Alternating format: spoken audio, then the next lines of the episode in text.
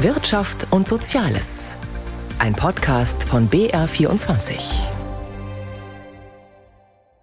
Beim Arbeitgebertag haben die Unternehmen in dieser Woche Dampf abgelassen.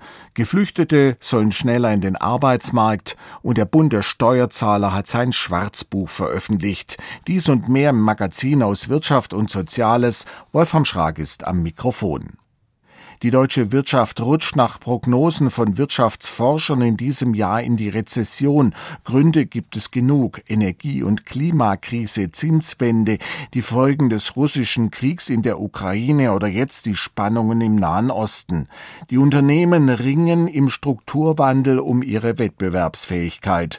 Beim Arbeitgebertag in Berlin gab es von der deutschen Wirtschaft vor allem Appelle. Johannes Frebel berichtet. Ökonomen erwarten für Deutschland keine Trendwende, kein rasches Ende der Rezession. Der Ausblick der Wirtschaft ist vor allem durch Folgen von Kriegen, die Energiepreis und weitere Krisen getrübt. Arbeitgeberpräsident Rainer Dulger warnte auf dem Deutschen Arbeitgebertag in Berlin. Die Lage in unseren Betrieben ist ernst. Ausmaß und die Gleichzeitigkeit unterschiedlicher wirtschaftlicher Herausforderungen ist umfassender als viele vorherige Krisen, die ich bisher als Unternehmer miterlebt habe. Die Stimmung in der Breite der Wirtschaft ist gekippt. Die Arbeitsproduktivität sinkt seit Jahren. Wir haben zwei Millionen offene Stellen, dadurch einen massiven Fach- und Arbeitskräftemangel. Jedes vierte Unternehmen mit mehr als 3000 Beschäftigten erwägt eine Standortverlagerung ins Ausland.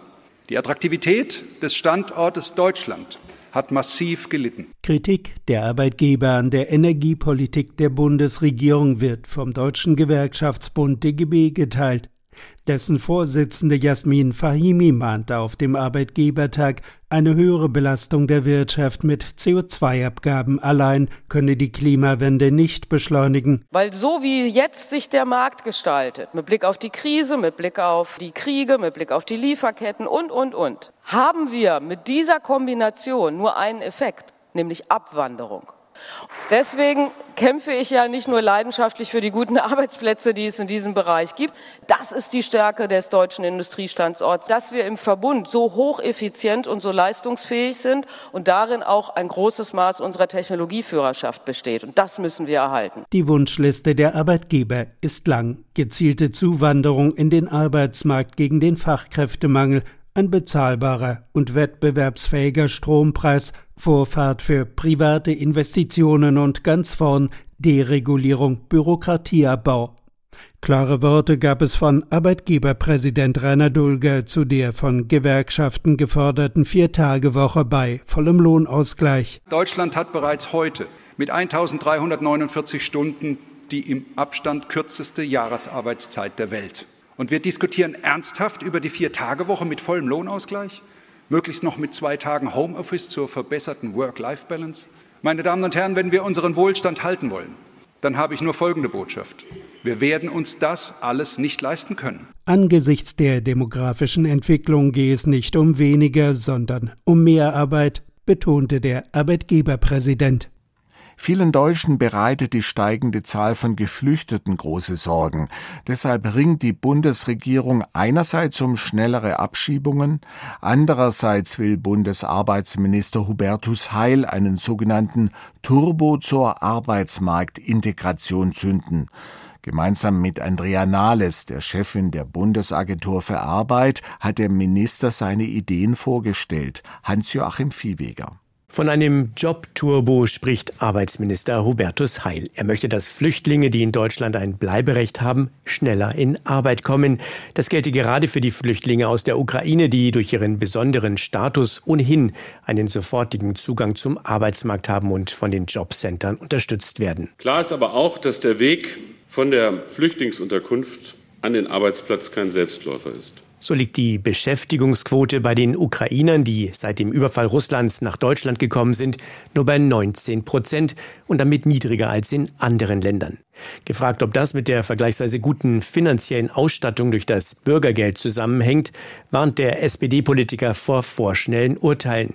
Er betont aber auch, dass Flüchtlinge mit den Jobcentern kooperieren müssten, diese sollen künftig alle sechs Wochen ein Gespräch führen und konkrete Arbeitsangebote machen. Und sie auch darauf hinweisen, dass das Bürgergeld Mitwirkungspflichten, auch eigene Anstrengungen verlangt und im Zweifelsfall auch mit Leistungsminderung zu rechnen ist, wenn nicht kooperiert wird oder wenn angebotene Arbeit abgelehnt wird an dieser Stelle.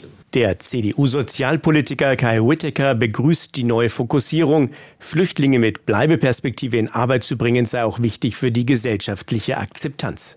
Doch Whittaker verweist darauf, dass just für diesen Arbeitsbereich im kommenden Jahr die Mittel im Bundeshaushalt gekürzt werden sollen. Das finde ich ziemlich respektlos gegenüber den Jobcentern und ihren Mitarbeitern. Und für die Flüchtlinge wird sich auch nicht wirklich was ändern, denn sie müssen heute im Schnitt ein halbes Jahr warten, bis sie einen Sprachkurs haben.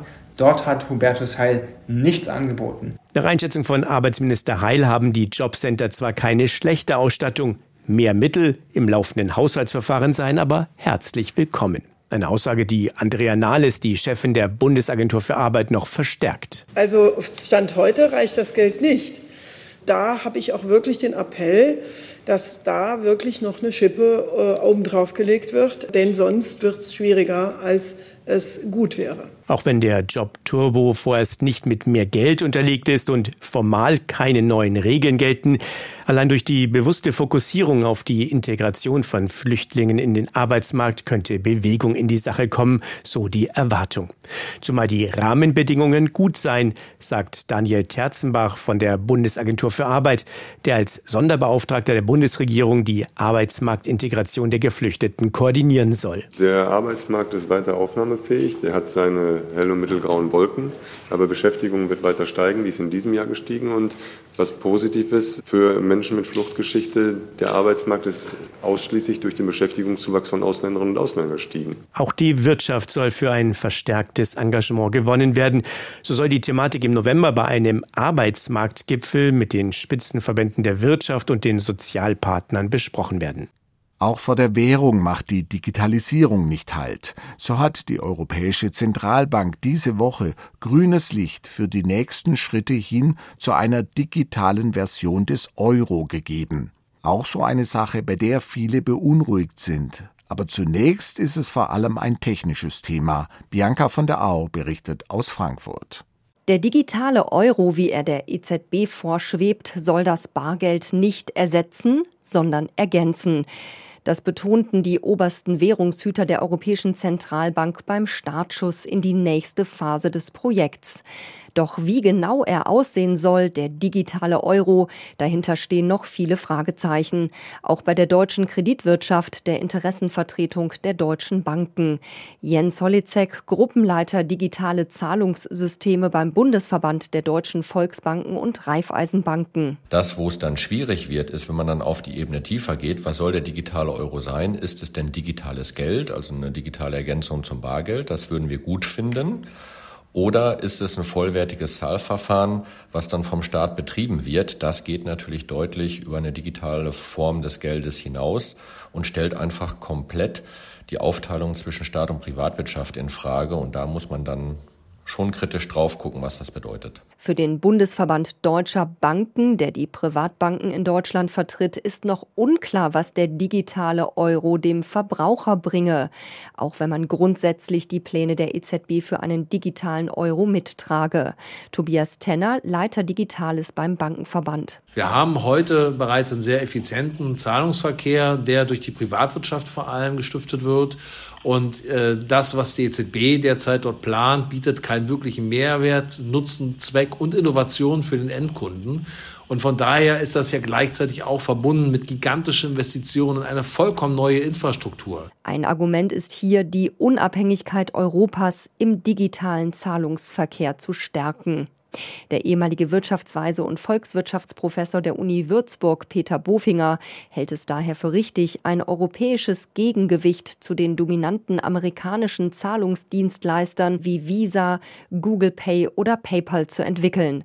Aus Bofingers Sicht gibt es bereits einen guten Ansatz auf europäischer Ebene. Wir haben ja die Europäische Zahlungsinitiative, European Payments Initiative, die versucht, ein europäisches Zahlungssystem aufzubauen, das ohne Zahlungsdienstleister wie die Kreditkartengesellschaften auskommt. Ob und wie der digitale Euro hier eine Ergänzung oder eher eine Konkurrenz sein könnte, ist derzeit noch offen. Die EZB gibt sich jetzt erstmal weitere zwei Jahre Zeit, um die praktische Umsetzung eines digitalen Euros zu prüfen. In Peking gab es in dieser Woche Großes zu feiern. Seit zehn Jahren gibt es die sogenannte Seidenstraßeninitiative. Mit diesem milliardenschweren Infrastrukturprojekt hat die chinesische Regierung die Entwicklung in einigen Ländern vorangebracht, aber auch Abhängigkeiten geschaffen. Zum Festtag kamen etliche Staatschefs. Auch der russische Präsident Wladimir Putin reiste an. In China winkt kein internationaler Haftbefehl, wie Benjamin Eisel berichtet. Ganz im Gegenteil. China und Russland wollen ihre Zusammenarbeit weiter ausbauen. Das haben der chinesische Staatschef Xi Jinping und der russische Präsident Wladimir Putin bei bilateralen Gesprächen am Rande des Seidenstraßengipfels in Peking betont. Der Gipfel zum zehnjährigen Bestehen von Chinas Belt and Road Initiative bot eine seltene Gelegenheit für den mit internationalem Haftbefehl gesuchten Putin ins Ausland zu reisen. China erkennt den Strafgerichtshof in Den Haag nicht an. Deshalb wurde Xi Jinpings guter Freund Putin, wie der chinesische Staatschef immer wieder betont, bei seinem Besuch auch nicht festgenommen. Im Gegenteil, Putin wurde in Peking hofiert, das Staatsfernsehen präsentiert ihn als Ehrengast. Chinas Staats- und Parteichef lobte in seiner Eröffnungsrede am Vormittag das internationale Infrastrukturprojekt Neue Seidenstraße. In den vergangenen zehn Jahren hat China mit umgerechnet zig Milliarden Euro weltweit Häfen, Eisenbahnstrecken und Straßen gebaut. Hat damit aber auch viele ärmere Staaten über Kredite an sich gebunden, lautet ein Kritikpunkt aus dem Ausland an dem Projekt. Gleichzeitig warnte Xi in seiner Rede Länder davor, sich von China zu entkoppeln, kritisierte internationale Sanktionen und die Bemühungen von Demokratien, sich weniger abhängig zu machen von der Volksrepublik. Dabei kann der Gipfel auch als ein Beispiel dafür gesehen werden, wie sich China selbst von demokratischen Staaten abschottet und sich als ein Gegenmodell zu den USA darstellen möchte. Geladen zu Chinas Seidenstraßengipfel waren fast ausschließlich Schwellenländer, viele von ihnen ebenfalls autokratisch regiert. Unter anderem sind Vertreter der radikal-islamischen Taliban aus Afghanistan nach Peking gekommen.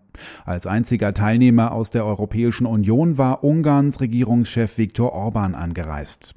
Was ist also vom Seidenstraßengipfel zu halten? Es ist mehr als ein Jubiläum eines groß angelegten Infrastrukturprojekts. Es geht um viel mehr als um Eisenbahnen, Häfen oder Straßen. Es ist ein Gegenentwurf zum Westen, meint Steffen Wurzel. Entspannt, gelöst, alles in bester Ordnung. Diesen Eindruck erweckte Wladimir Putin, als er nach Landung in Peking die Treppe seines Flugzeugs herunterstieg und die Delegation der chinesischen Gastgeber begrüßte. Als sei der Besuch in der chinesischen Hauptstadt ein ganz normaler. Doch das ist er nicht. Zum ersten Mal seit Beginn seines Angriffskriegs auf die Ukraine wagt es Wladimir Putin, das Gebiet der ehemaligen Sowjetunion zu verlassen. In demokratisch regierten Staaten wird Putin seit Überfall auf die Ukraine geächtet und mit internationalem Haftbefehl gesucht. Beim Treffen der BRICS-Staaten Ende August in Johannesburg musste sich Russlands Staatschef per Video zuschalten lassen, um keine Festnahme durch die südafrikanische Polizei zu riskieren. Anders in China. Dort ist Wladimir Putin nicht nur Teilnehmer der Seidenstraßenkonferenz, sondern ausdrücklich Ehrengast von Chinas Generalsekretär Xi Jinping. Die früher frostigen Beziehungen zwischen China und Russland haben sich in den vergangenen Jahren deutlich verbessert. Insbesondere seit Putins Angriff auf die Ukraine versuchen die Regierungen in Moskau und Peking das Bild zu vermitteln, zwischen uns passt kein Blatt. Und die Kritik der westlichen Demokratien an unserer Innen- und Außenpolitik stört uns nicht nur nicht, sie bekräftigt unseren Zusammenhalt. Machen wir uns nichts vor. Der wichtigste Grund für die zur Schau gestellte Männerfreundschaft zwischen Xi und Putin ist die gemeinsame Abneigung gegenüber den Vereinigten Staaten. Es ist also nicht das konstruktive Eintreten für gemeinsame Werte, für eine gemeinsame Wirtschaftspolitik oder für eine gemeinsame Sicherheitsordnung. Was wir erleben, ist vielmehr ein Bündnis gegen die liberalen Demokratien weltweit, gegen die auf die Unverletzlichkeit von Grenzen basierende internationale Sicherheitsordnung, gegen die Allgemeingültigkeit gewisser Menschen- und Bürgerrechte und gegen faire Spielregeln bei Wirtschaft und Handel. Wobei wir bei Viktor Orban wären. Auch er ist bei Chinas Seidenstraßengipfel in Peking dabei, als einziger Regierungschef der Europäischen Union. Auch Orban ist in erster Linie nach China gereist, um seine ablehnende Haltung zu zeigen gegenüber den europäischen Werten und gegenüber der Politik der EU in Bezug auf China und Russland. Es wird Zeit, dass sich die anderen EU-Staaten stärker als bisher von Orban abgrenzen und ihm deutlich machen, dass er sich entscheiden muss zwischen einem westlichen, demokratischen Europa und einem von China und Russland geprägten Autokratenclub. Anmerkungen von Steffen Wurzel. Es war wohl kein Zufall, dass die palästinensische Terrororganisation Hamas vor etwas mehr als zwei Wochen den Süden Israels überfiel. Da jährte sich zum 50. Mal der Beginn des Yom Kippur-Kriegs. Dieser brachte Israel in eine existenzielle Bedrängnis. Damals, im Oktober 1973 wurde den Industrieländern aber auch schlagartig bewusst, in welche Abhängigkeit sie sich vom Öl aus arabischen Staaten gebracht hatten. Kurz nach Kriegsbeginn begann das, was als Ölkrise in die Geschichte Deutschlands einging. Norbert Kunze blickt zurück. Hier ist das deutsche Fernsehen mit der Tagesschau. Guten Abend, meine Damen und Herren.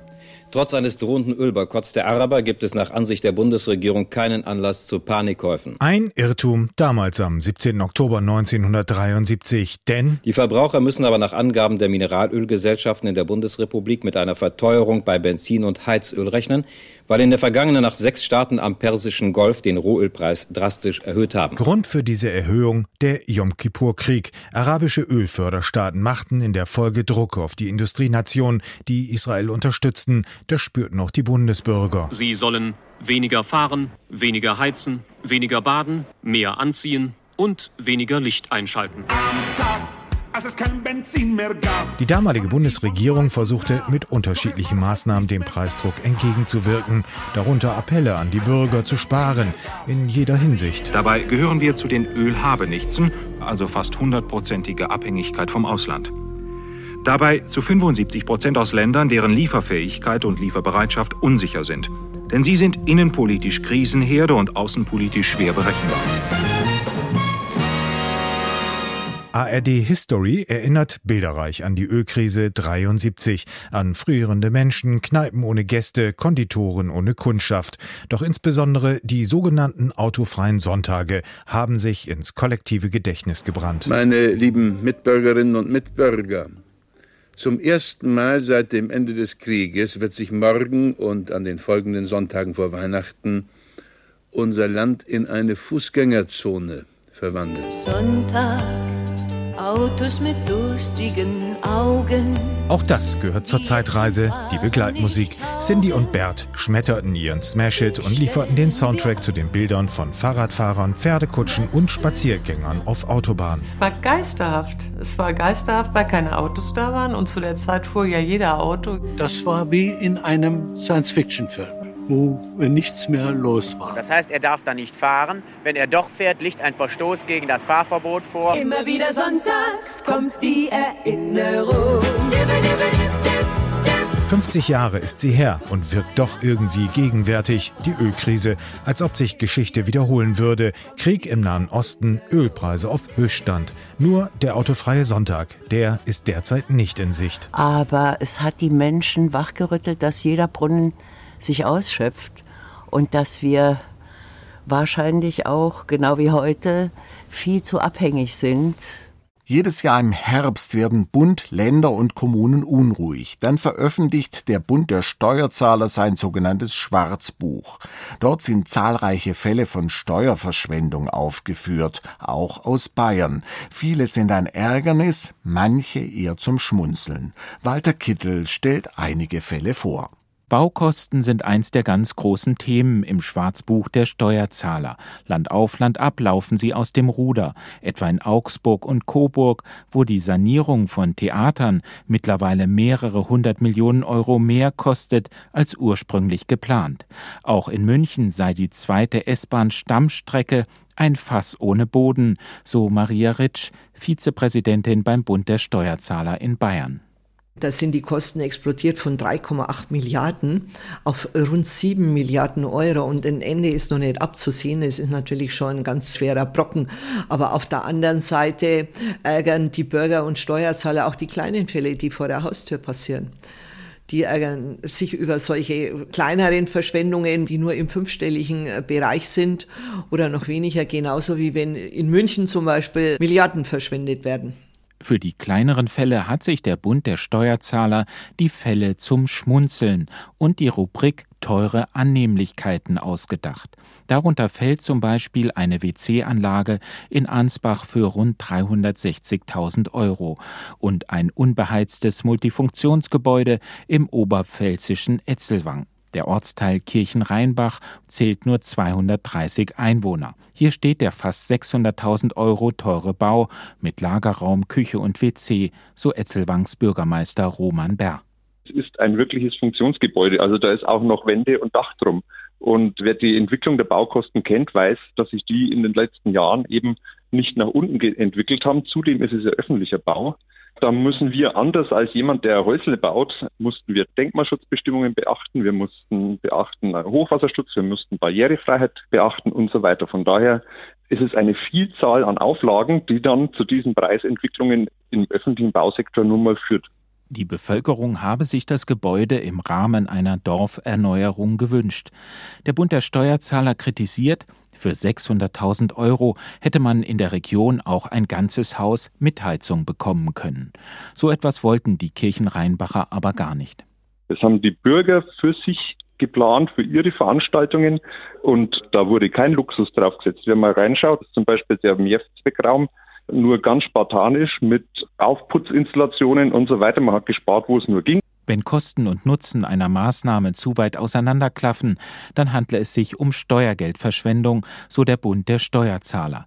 Das sei auch in Oberstdorf der Fall, wo die Gemeinde einen Christbaum für insgesamt 25.000 Euro aus dem Sauerland herangeschafft hat und nicht aus den heimischen Wäldern ringsum. Ein weiterer Fall, die Gemeinde Germering, ließ Parkscheiben drucken und brachte diese als Werbegeschenk in Umlauf. Leider entsprachen diese aber nicht den Regeln, sodass ein Autofahrer schließlich ein Knöllchen über 20 Euro bezahlen sollte. Die im Schwarzbuch publizierten Fälle seien nur die Spitze des Eisbergs, so Maria Ritsch.